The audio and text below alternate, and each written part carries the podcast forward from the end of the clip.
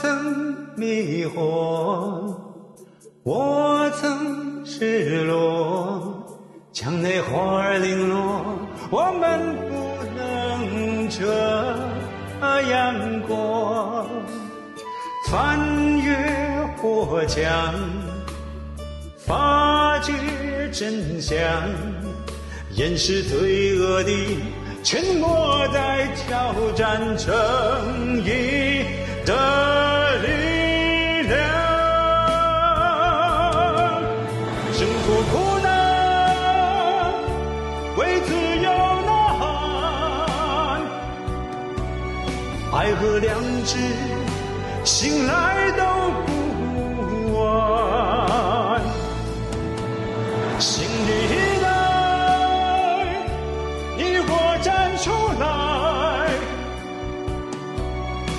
共同灭在，为了我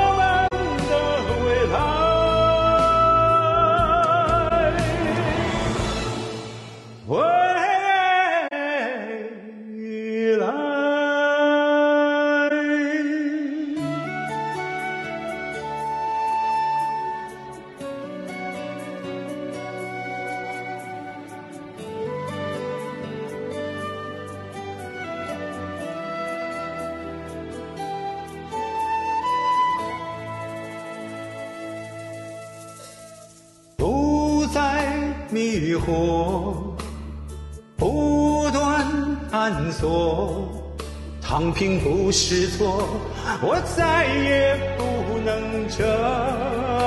样活，再无心墙，坚守理想，傀儡的魔掌也没能撼动正义的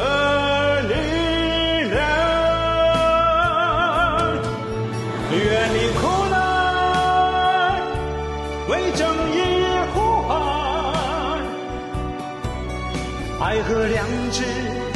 醒来都不晚。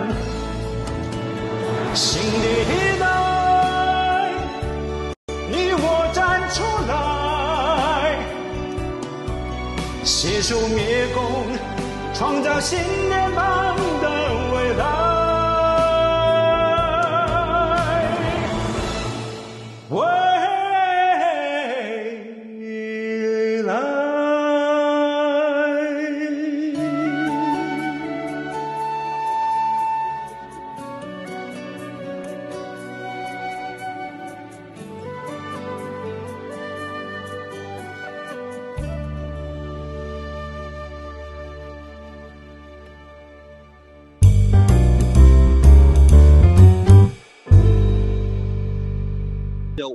欢迎别人任何人来我们这里拍照，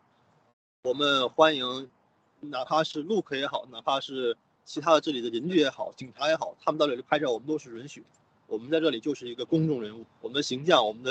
我们的行为都是可以展现给全世界各地的。我们有这个信心，因为我们这里代表的是新中国联邦，那我们跟中共共产党是不一样的。既然我们跟共产党是不一样的，那么没有理由去害怕别人给我们照相，别人去用我们的用我们的形象去宣传。警察他只会去做自己应该做的事情，他们会做自己的职责。像我们，像我们十个人，包括我，每个人，他们如果说犯了任何一个小错误的话，我们都不会站在这里，因为我们就是这样，我们每一个细节都注重到了，他们是绝对抓不到任何的把柄。我们我们在这里的抗议是：第一，和平；第二，不会干扰到别人；第三，不会留下任何的垃圾；第四，我们是维持着我们新中国联邦的形象。所以说，警察他可以来。他可以来检查我们，而且他来，而且他经常来检查我们，但他没没有一次停下来说我们这里做的不对，我们那里做的不对。他们只是说我们应该注意哪注意哪些地方，因为他们听到了某些人的投诉，而这些人的投诉既没有提供证证据，也没有说他们自己是谁，只是一个匿名投诉，就是在企图抹黑我，让警车突然出现来吓唬我。但是只要我们保持我们的正义的形象，我们和平的抗议，那么我们就不会对这些阴谋诡计有任何的，他们就不会对我们造成任何的影响。好的，呃，我们今天来到我们的雅鲁有约，特别请到一位特别的嘉宾啊，我们呃西班牙农场的黑夜勇士战友，呃，来给我们呃谈谈他在 基督里的信仰以及他参加爆料革命的经历。我们请黑夜勇士跟呃战友们打个招呼好了，谢谢。大家好，我是黑夜勇士，高兴来到假如有约。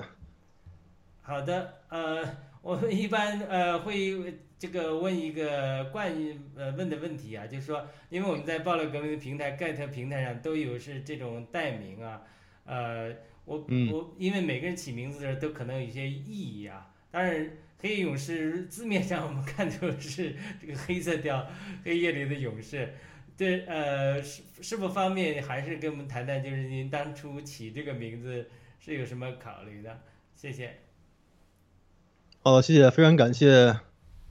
雅鲁，请问您是这么称呼吗？雅鲁，雅鲁，雅鲁，雅鲁，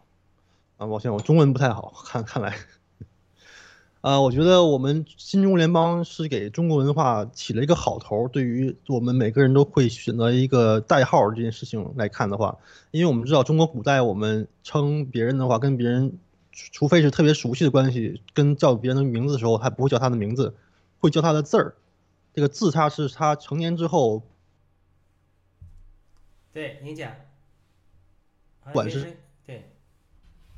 我们先真名。嗯。嗯。哎，呃，没没没关系，你讲。我们有声音吗？有，刚才声音有点有一点断断续续，现在有了，现在有了。哦。那您继续。那么，其实我们新中联邦现在开始大规模的使用我们自己给自己取的这个代号，其实也是在弘扬我们中国传统文化的一部分。那因为。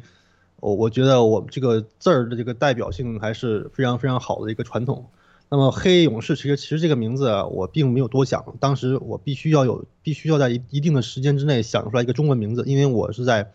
前往波兰前线去参加乌克兰救援行动的前夕，之前我还没有一个中文的代号，我还没有黑勇士这个名字。当当时我参加爆料革革命之后，一直在以呃 The Word 这个英文的一个简称来称呼我自己，但是其实。也没有，当时也我也不认不认识很多战友，但所以说这个这个名字就是就是可以蒙混过关的这样这样过去。但是到了到了波兰前线之后，我想我必须要有一个中文的名字，要不然的话，对于其他战友来说，想要去称呼我也是很麻烦。所以说我就当时想到了这个黑夜勇士这个名字。这个名字我也不知道他不知道他到底好在哪里，也不知道他到底哪哪里这个名字到底哪里说是叫着好听，也还是说意义深刻，其实我不太清楚。但是这个名字。既然它没有换，那么说明它一定是有存在的意义。它那个存在的意义肯定是，呃，还是很不错的。所以说，既然这个名字得到大家认可，还没有被更换，我也觉得还可以。那么我就觉得这个名字是感谢上帝，感谢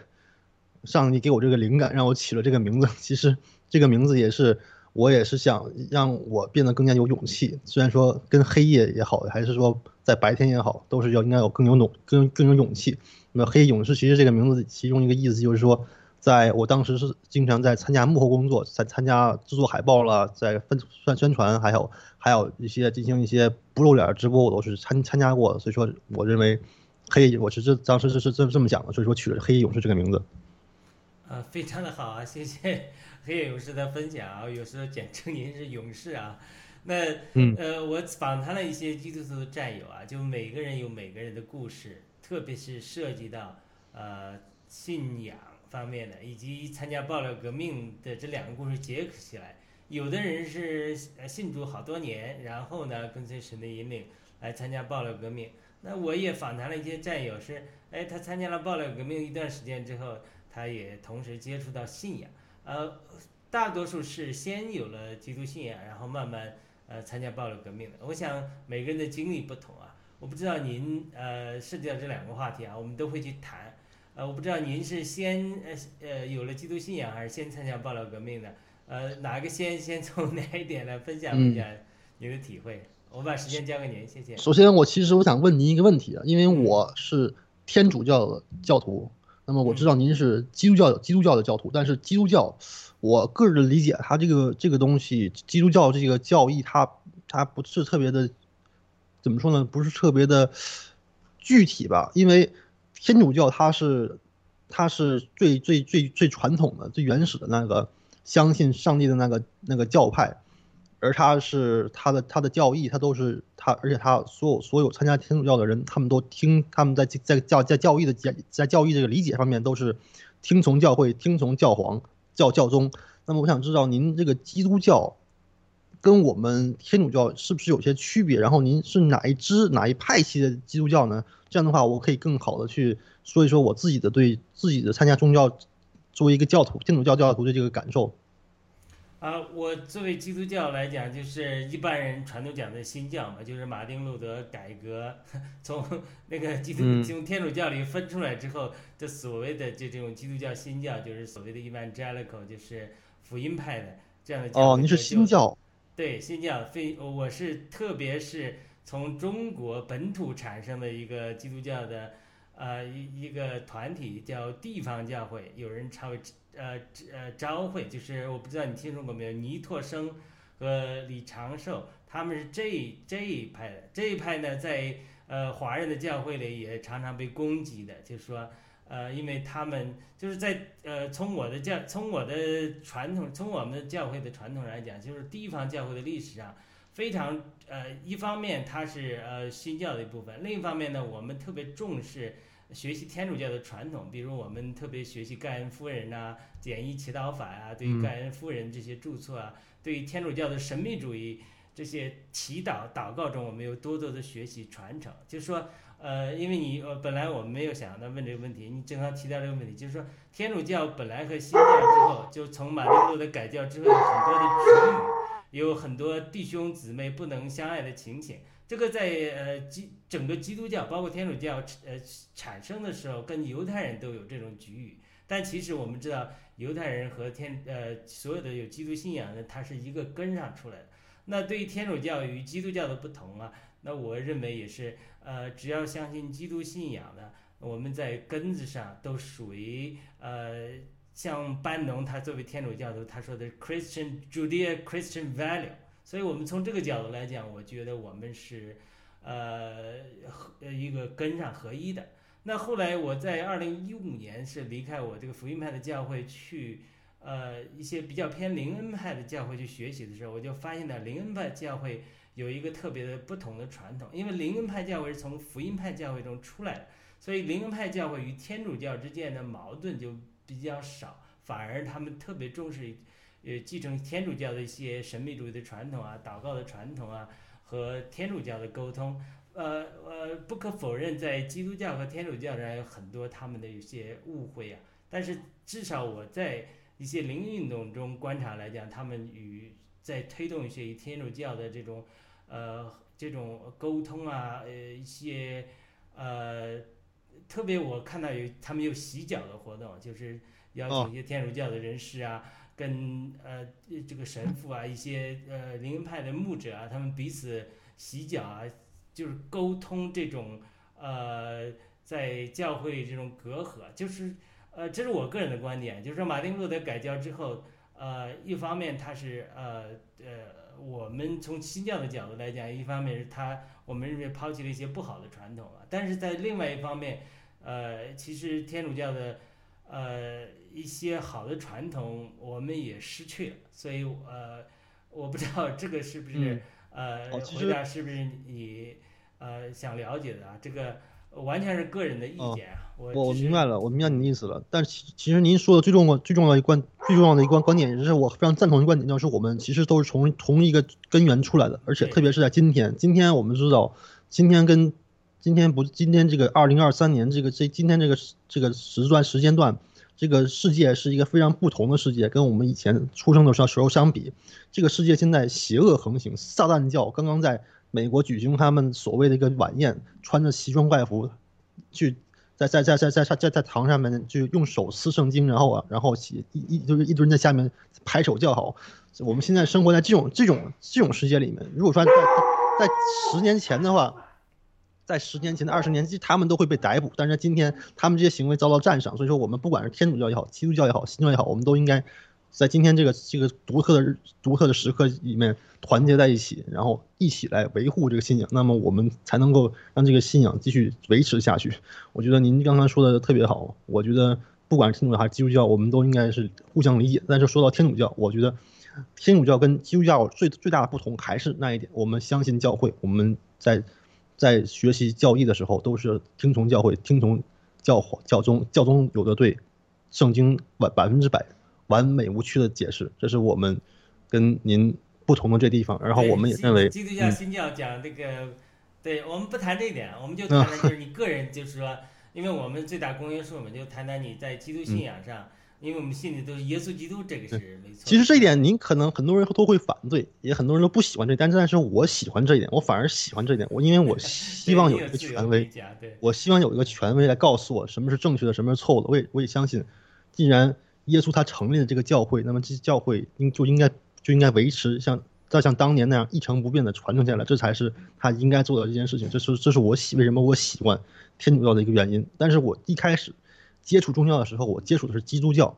因为我可以告诉你我是朝鲜族，所以说朝鲜族。那么你知道韩国人他们对基督教是非常狂热，他们会在世界各地设置教堂，只要韩只要韩国人在的地方，他他们就会有教堂设置在那，他设置在他们居住范围周围。那么我作为一个朝鲜族，那么我小时候也是有幸跟着我的呃祖父祖母去了一起去教堂，然后在那里我第一次听到了什么，第一次听到了一个圣经里面的故事，那个故事我现在还记得，我第一次的圣经故事，那就是关于摩西如何一个人穿越沙漠。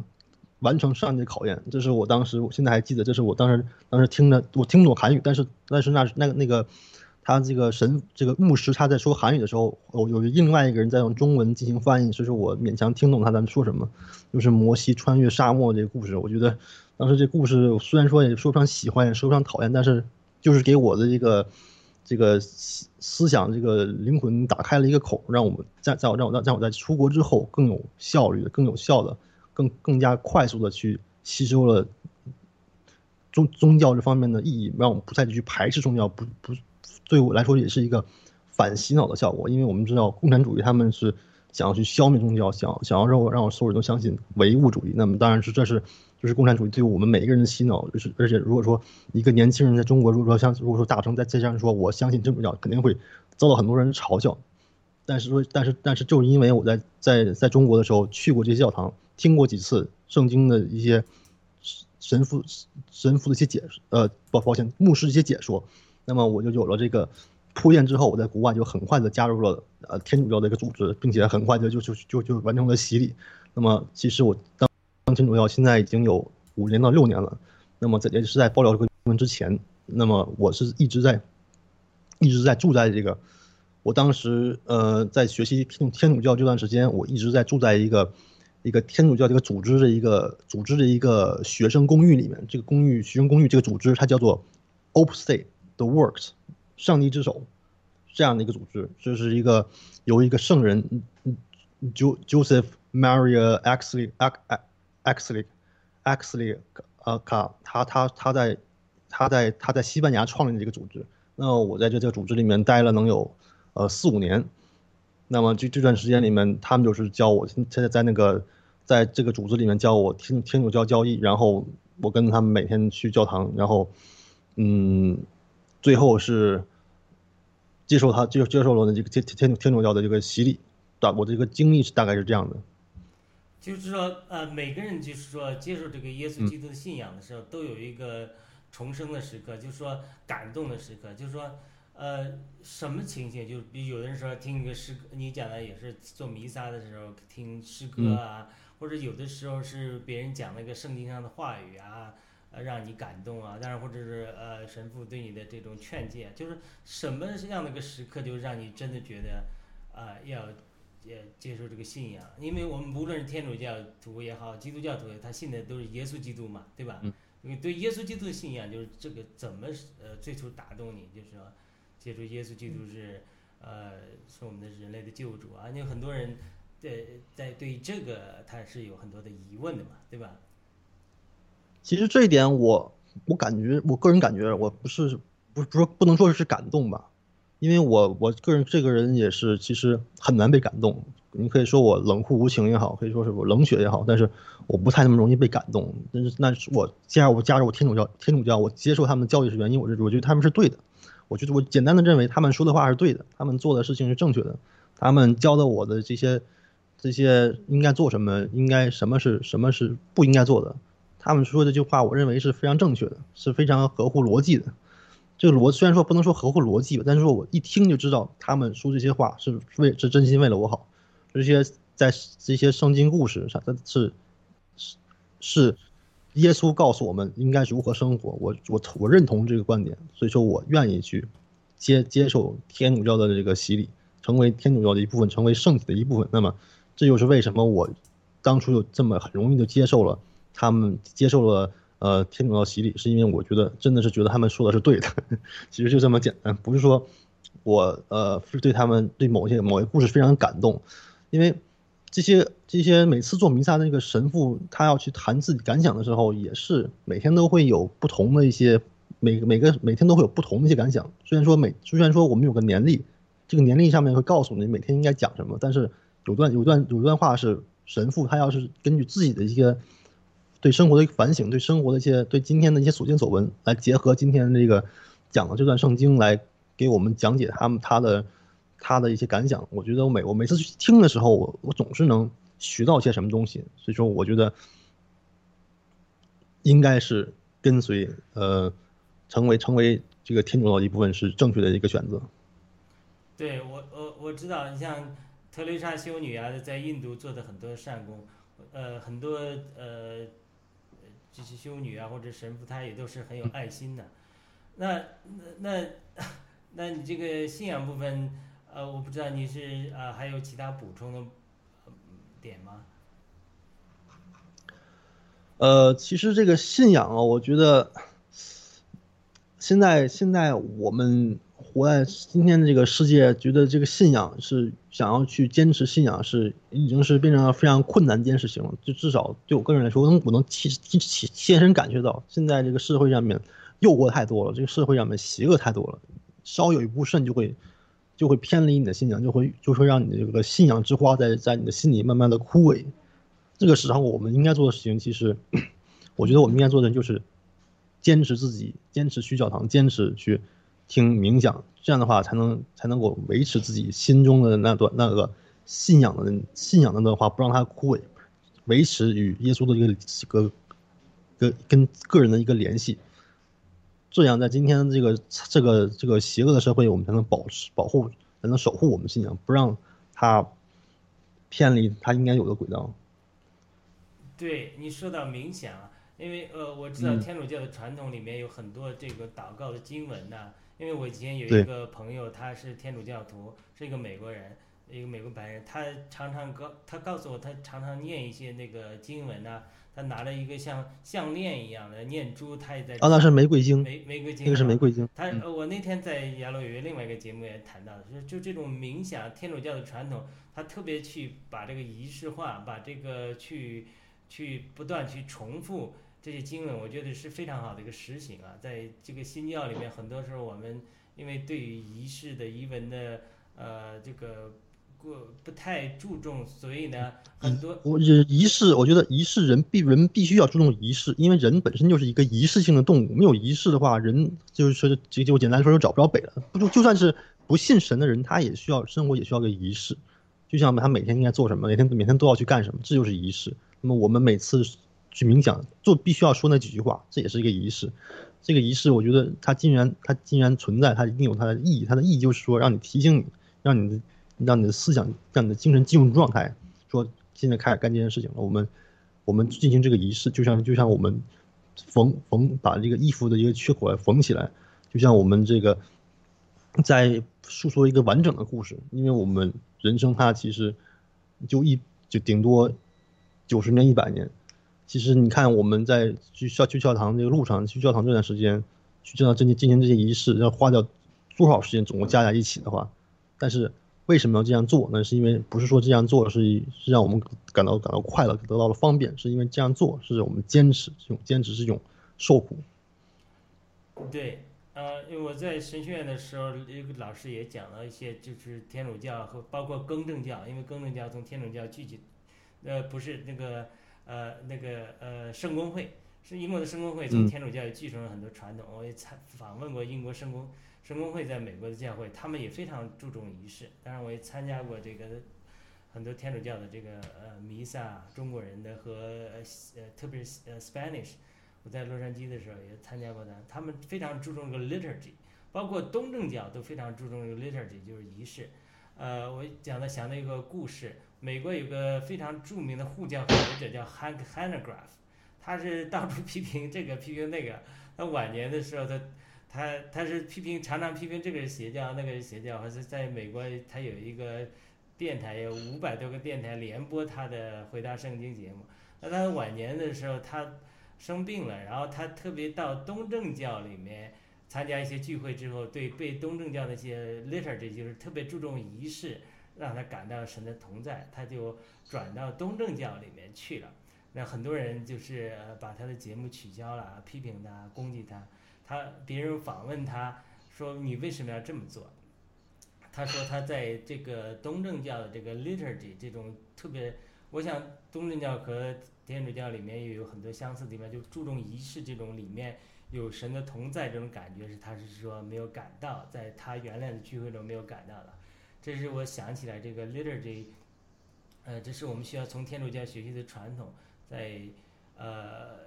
我常常在节目中讲，就是马丁路德改教的时候，有些东西呃过分的抛弃了，我们有些是需要向天主教的弟兄姊妹去学习的。那好，那我不知道这个信仰这部分，就说对于您后来参加暴乱革命，我假设是您后来参加暴乱革命，有没有关系的？还是说，呃，这这这两件事情，呃，是怎么交织在一起的？怎么您您就参加了暴乱革命呢？信仰上有没有上帝对您的引领啊，还是怎么样？这两件事肯定是有关系，但是它不一定是直接的关系，它肯定是。有每件事情都是有有因就会有果嘛。我既然是干了这件事情，那么那么在一段时间后就会有就会出现这件事情的结果，就是一定会发生的一件事情。那么我既然信教，那么我将来在遇到暴乱革命的时候，我可能就会这对就会对我的选择产生影响。但是这其实我不觉得这是一种直接的原因呢，因为我参加暴乱革命不是说为了我是为了去呃。去为了为了上帝，为了为了神去参加暴乱革命，我不是这当时也没有这么想，也从来都没有这么想过。只不过我也是还像像我当时当时加入听主教一样的感感觉呢。我认为这是正确的。那么这个既然是正确的事情，那么我做的就就就它的意义应该去做。嗯，我认为郭先生说的话是正确的。那么既然我认为他说的话是正确的，那么我为什么不去跟随他的步伐，去加入他的他创立组织呢？那对我来说有什么又又不是一件很好的事情吗？可以把我的一些一些优势用运用在这里，运用在一个正确的一个地方，不是非常好的一件事情吗？那好的，就是呃，怎么参加的暴力革命？这个具体过程能没帮我们讲一下吗？我们把具体的过程其实就是在嗯，之前我父母问我问过我，知不知道郭文贵是谁？我我说我不知道，那就他就让我去看一些视频。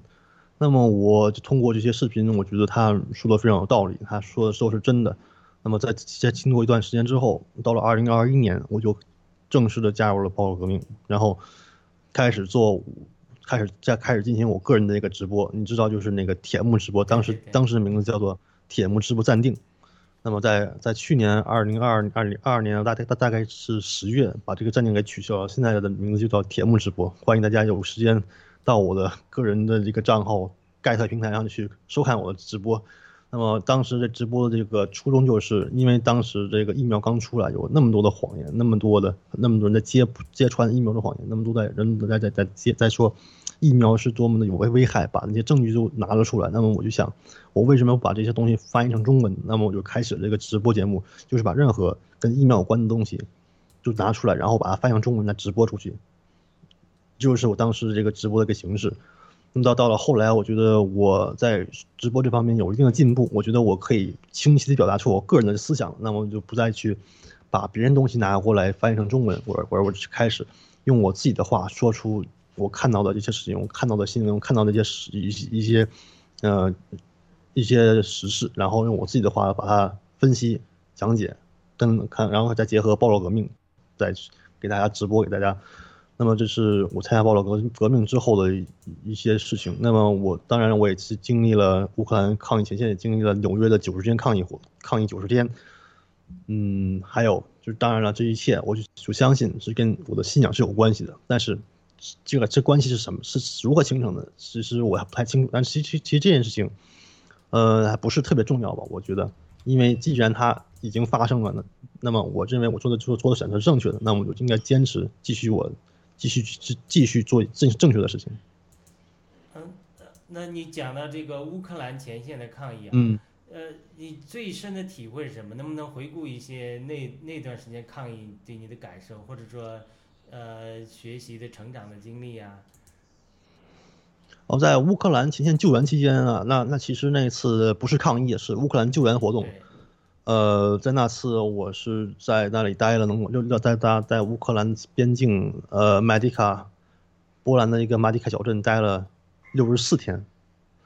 那么我就是在那里看到了大量的外国的从世界各地来的义工，特别是以色列人，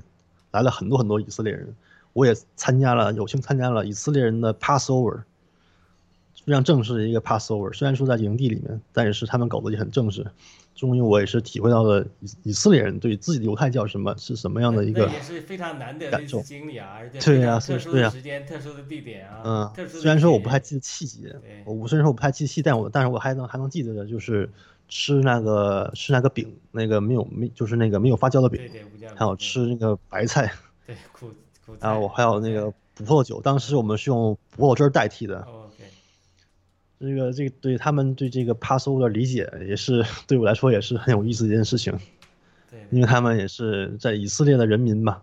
被上帝拯救的人民，被上帝庇庇护的人民，他们是他们对对此是如何的，是多么的，是多么的崇拜，多么崇拜这一点，多么的对自己的这个这个这段经历、民族曾经这段经历感到自豪啊！我们在那里是深切的感受到了。啊，他也见在那里交了不少朋友啊，认识不少战友们啊。嗯，对，在那里，那那毕竟是我第一次在线下看到各方各从世界各地来的战友，的包当然也包括我们从加拿大一起去波兰前线的战友。那么加拿大从加拿大一共有十三个人，在来之前，我们其实没有人能够确定我们能不能来，因为你知你知道当时有一个疫苗护照，没有疫苗护照的话，你就没有办法去坐飞机。但是我们。我们自然都没有打疫苗，我们但是我所以说我们也没有疫苗护照，所以说我们到了机场，其实我们也不知道我们能不能够能够是否能够顺利的过关。但是这个机场工作人员看到我们这此行的一个目的和已经获得成果之后，他们特例破例放行，破例让我们放行，让我们所以说我们的这十三个人就顺利的到了波兰，这也是感谢各各方面的帮助，特别是感感谢上帝来。帮助我们成功到了波兰，允许我们为了救援乌克兰难民贡献我们自己的一点努力。就是最初到机场的时候，有没有就是开始不让你们走？你这对一开始是不让我们走的。你你一开始是祷告的时刻吗？感 那倒没有，因为我们在那里都是在跟他们说我们在干什么，我们去那儿想干什么，我们已经干了什么，他们这样才。破例，这机场的几个波兰航空公司的机场的经理破例让我们让我们走了。OK，也是一个神神迹啊，非常嗯。其实去纽约之前也是这样，因为我们作为加拿大人，当时现在当时的美国在二在今年是去年十一月份吧，当时的美国的的 CDC 健康卫生管理局，他们还是要求外国人进入美国的话必须出示疫苗护照。那么我们四个加拿大人坐着车在边境，一直在祈祷着，真的是在真的在祈祷。我们一定要想想让上帝让我们一定要让我们顺利的过关。我们四个人当时当时到了，呃加拿大跟美国边境，到了那个海关那里，海关其实没有问什么问题，也没有让我们出示疫苗护照，就让我们走了。这也是我们胜利的 穿越了这个边境，因为我们都没有疫苗疫苗护照，就就就就遭遇这种对待。但是到但但结果结果都是非常好的，就感谢。我们祈祷终于也，终于灵灵灵应了，感谢上帝的对我们帮助了。这两次都是非常，其实也是不是说一定能够去得上，但是我们最后都去上了。非常好的经历。那后来你又参加纽约抗议，这个是？对，就是这次纽约抗议。我说的刚刚就是第一次去波兰需要疫苗护照，第二次去纽约还是需要疫苗护照，但是我们都成功的闯关了。在纽约抗议期间有九十天是吧？对，对我来说是八十三天。八十三天。我去的时候已经是第七天了。对，而且那个你去的时候正是很寒冷的时候啊。嗯，对。但是其实对于我们加拿大人来说，那点寒冷其实算不上什么。OK，我知道你和这个呃霹雳姐姐等人，呃还有很多的战友们在那里都抗议啊，所以这这次在纽约抗议最大的感受是什么？呃，这次在纽约抗议，就感觉这也是我第一次参加这种抗议的活动，特别是这种自发抗议，为了一个非常崇高的一个理想抗议的一个活动。我觉得这九十天抗议对我个人来说的意义自然是非常重大的。当然了，我们也给我们在那里的存在也给了很多纽约人一个对共产党、对他们的司法部、对我们新中国联邦有个新的认识。可以说，我们带来了非常非常正面的影影响，特别是在。呃陆家门口的时候，我们在的时候，Luke 他不敢回，不敢回家，不敢跟我们，不敢，不敢，不敢遇到我们，不敢跟我们打招呼，不敢把车正大光明的从他们家的车车库里面开出来。这就是给我们带来的一个，就是就是在告诉我们，邪见做了做做邪做做邪恶的事情，是会让你的心是会让你的心里。产生恐惧，而且这些这些邪恶的人，他们其实不是什么高明的，在幕后操纵一切的那种那种所谓的幕后黑手，他们其实是很胆小的，是很没有能力的，是我们一吹就会被吹倒的。因为我们百分之九十的人，百分之九十九的人民，他们都是希望过上一个自由的生活，就是过上一个不被人不被人迫害的生活，过上一个一个平等的，拥有一个平等的自由的，不需要担心。政府随时随时会强迫给你们打有有有毒的针的这这样的一个世这样的一个世界，这是所有人都其实都是心里面都知道的，都都是想要的。那么通过这一点，我们就可以看到，当维持想想维持正义的人站出来的时候，那些邪恶的小人他们就会躲在躲得很远，不敢出来。这就是邪不压正。只要我们继续坚持我们爆料革命，早晚有一天我们会获得一个最终的胜利。那那你讲到这个坚持到最后获得最后的胜利，像我们今天现在爆料革命遇到一个低潮期啊，我不知道最近你有什么思考？你对新中国联邦未来，对爆料革命的未来，或者对我们现状如何在这种艰难的时候，呃，或者靠着信仰力量，或者靠着战友团结，呃，你你度过这一段时间，我不知道你最近有没有什么思考？首先第一点就是。郭先生被郭先生被带被带走这件事情，被，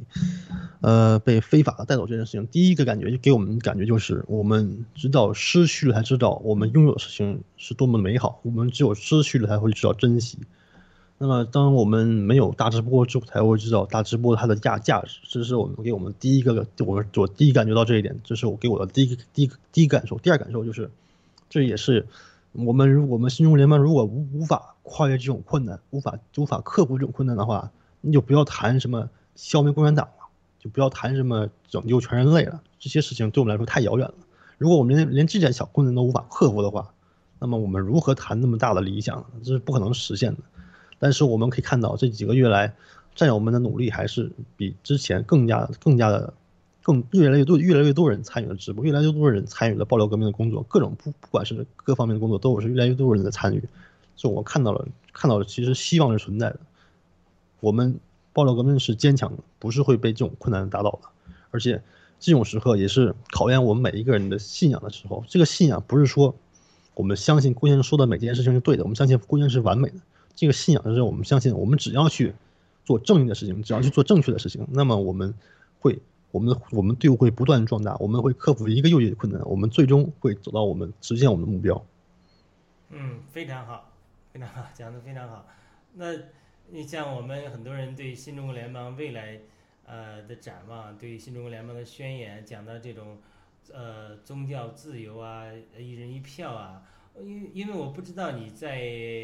呃，你你你对你是讲讲在加拿大才加入天主教，不知道你对国内的天主教会，特别是被逼迫的天主教会啊，这个教会的逼迫情况是否有了解？你对这些情况或者对新中国联邦未来这种呈现这种宗教自由啊这种未来，你是你这些两个问题你怎么怎么呃看待，或者你有什么评论吗？好的，我其实我们我们所有人，包括我在内，对国内的天主天主教其实是知道的很少的，信息是很少的。但是罗马教皇他们罗马教会他们宣布，中国有几千万个秘密的天主教徒，我相信他们说的话是不是随便说的。那么既然中国有几千万个秘密天主教徒，那么我相信他们这个这个这个，我其实我我对其实我对中文教会这方这方这方面不太理解，不太懂，因为我一直都是跟着英文教会的。这个这个圈子里面一直过来的，但是我相信这中国既然有这么多的秘密的这个天主教徒，那么他们肯定是会在关键时刻成为推翻共产党的一个重重要重要的力量。那么另外一点，其实我们很少听到中国天为什么中国有那么多的天天主教徒，他但是我们却很少听到他们的消息呢？那其实是因为共产党当局他们是非常惧怕这些人，他们是非常害怕天天主教天主教的，他们对天主教教徒的制裁，对他们的迫害是超过其他宗教的。就像他们仅可以说仅次于穆斯林和法轮功，他们对天主教迫害是超越，是基是超越基督基督教的，这点是其实我不知道您是不是认可，但是我根据我得到消息是这样的，因为中国当局中中国当局如如果说抓到了一个天主教徒的话，他们肯定是让他让他必须让他去，呃说说我不再相信上帝，需要他让让他去反悔，让他去让他去宣宣誓说我只相信共产党，不相信上帝了，让他去忏悔，让他去。改改就所谓的改正改正自己的不良的思想，这些事情我其实我就是听到的。我在我在纽约进行抗议的时候，我也是了解到了，在中国，在中国的一个天主教战友，他其实也发生了，在他身边也发生了这样的事情。嗯，呃，那我们为此奋战啊！我们新中国联邦其中一个目标就是，呃，呃，宗教信仰自由啊，新闻呃言论自由。当然，我们还会。一人一票，我们新中国联邦承载着，呃，这个呃中国这个未来啊，呃，也看到各个不同信仰的战友们都，呃，踊跃的加入了这个新中呃新这个报道革命的行列以来，这真的是一个非常伟大的一个使命，一个时代的洪流啊，呃，我那天跟一些朋友在讲，这太太伟大了，因为整个是，呃，我们加入这种前无古人后无来者的这种这种勇敢的行动。呃，这种革命的行动来推翻一个呃邪恶的共产党，然后不仅仅是这这是这还是第一步啊，而且我们呃上帝也给我一些感动，未来建设的一个中国会成为呃非这个宣教的国家，成为很输入输出大量的这个宣教士的国家，能够真的祝福周边的很多国家，甚至是西方的国家，所以我们。新中国联邦的使命真的是呃非常的大，我们呃非常感谢呃黑羽勇士这个来谈他的心声啊，呃我不知道呃无论是参加暴乱革命和信仰方面，您我还没有有什么我们忘记问的您您的还有补充的？没错，您说的对，我们的工作其实是非常重要的，我们可以看到因为这一点，为什么共产党他会是如此的猖狂？为什么共产党会？能够放出病毒，能够放出假疫苗，能够放出毒疫苗，那就是因为西方的势力正正在衰弱。西方的势力正在衰弱，原因最最根本的原因就是人们西方世界人们他们忘记了宗教，他们认为没有信仰也可以，他们认为天主教，认为基督教，认为认为基为那个认为这个基基督本身都是一个过时的想法，认为人可以没有没有没有信仰而活着，但是他们是错误的。人就算他就算是无神论，他也是有一个信仰，无神论也算是一个信仰。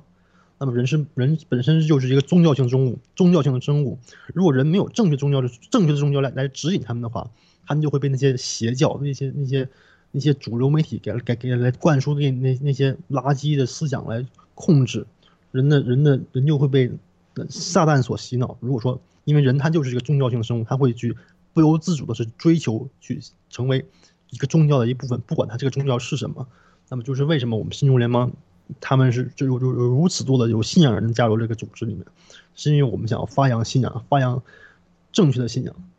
我们的信仰自己，我们我们说我们的信仰自由，那是那是肯定。但是这个信仰自由里面肯定不不包含不不包含邪教。就像我们新中联邦宣言里面说的，我们禁止要我们要禁止吃狗肉，因为这是一个丑陋、一个邪恶的行为。我们相信我们也会禁止像撒旦这样邪教，因为他们是跟我们是格格不入的。我们既然西方世界他们他们今今天上次的信仰，那么如何能看出出来呢？就是他们他们现在不敢说什么是坏的，什么是不好的。那学校把孩子抓进来，让他们去给他们灌输他们是男孩是女孩，女孩是男孩，没有人敢站出来说话，说这是不对的。这就是连连这都不敢说的话，那西方社会还还还敢说什么？所以说，我们新中联邦一定要在这方面带头，让信仰重新，让正确的信仰重新占据社会的主流。对，勇士战友说的太好了，连美国都好多学校都有撒旦俱乐部，专门去让这些小孩子去，呃，装作是搞笑啊，或者是滑稽啊，结果给他们来洗脑。呃，那我们也借用这个。班农先生讲的，就是我们要回归这种主地呃 Christian value，就是这种呃犹太的、天主教的、基督教的这种根本的这个圣经的经。因为那是西方社会社会的基础。对。好的，那我们呃，如果勇士没有什么补充的话，我不知道你介不介意，可以替我们现在呃报道革命所有的战友们做一个祝福的祷告啊？我不知道你喜欢呃，其实这方面我们呃。我们就就说就说一遍，就说一句呃比较简单的吧，就说我们每天都说的吧。Our Father who art in heaven, hallowed thy name, thy kingdom come, thy will be done on earth as in heaven. Give us this day our daily bread, forgive our trespasses, as we forgive those who trespass against us, and let us not get into come, come, come and lead us to Jesus. Temptation, yeah. Thank you. 好的，那我们再次感谢呃黑勇士战友做客雅鲁有约，呃，我们呃希望呃下次雅鲁有约再会，谢谢。 好的，谢谢。好的，谢谢。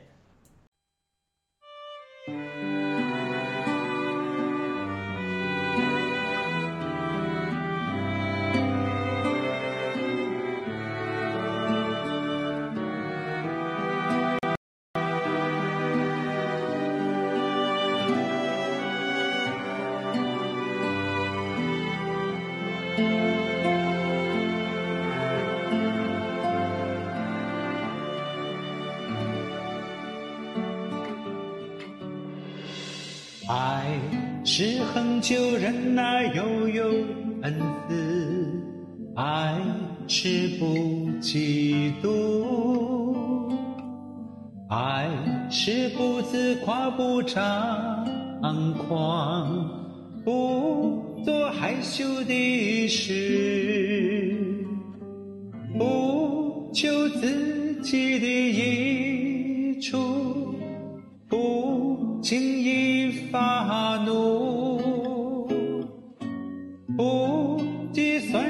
家的恶，不喜欢不义，只喜欢真理。凡事包容，凡事相信，凡事盼望，凡事忍耐，凡事要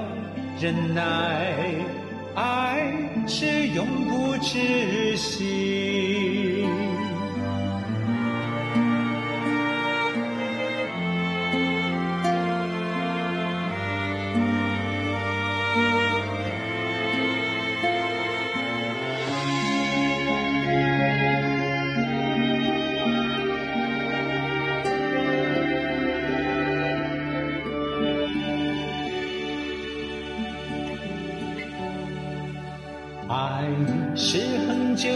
那悠悠恩赐，爱是不嫉妒，爱是不自夸不张。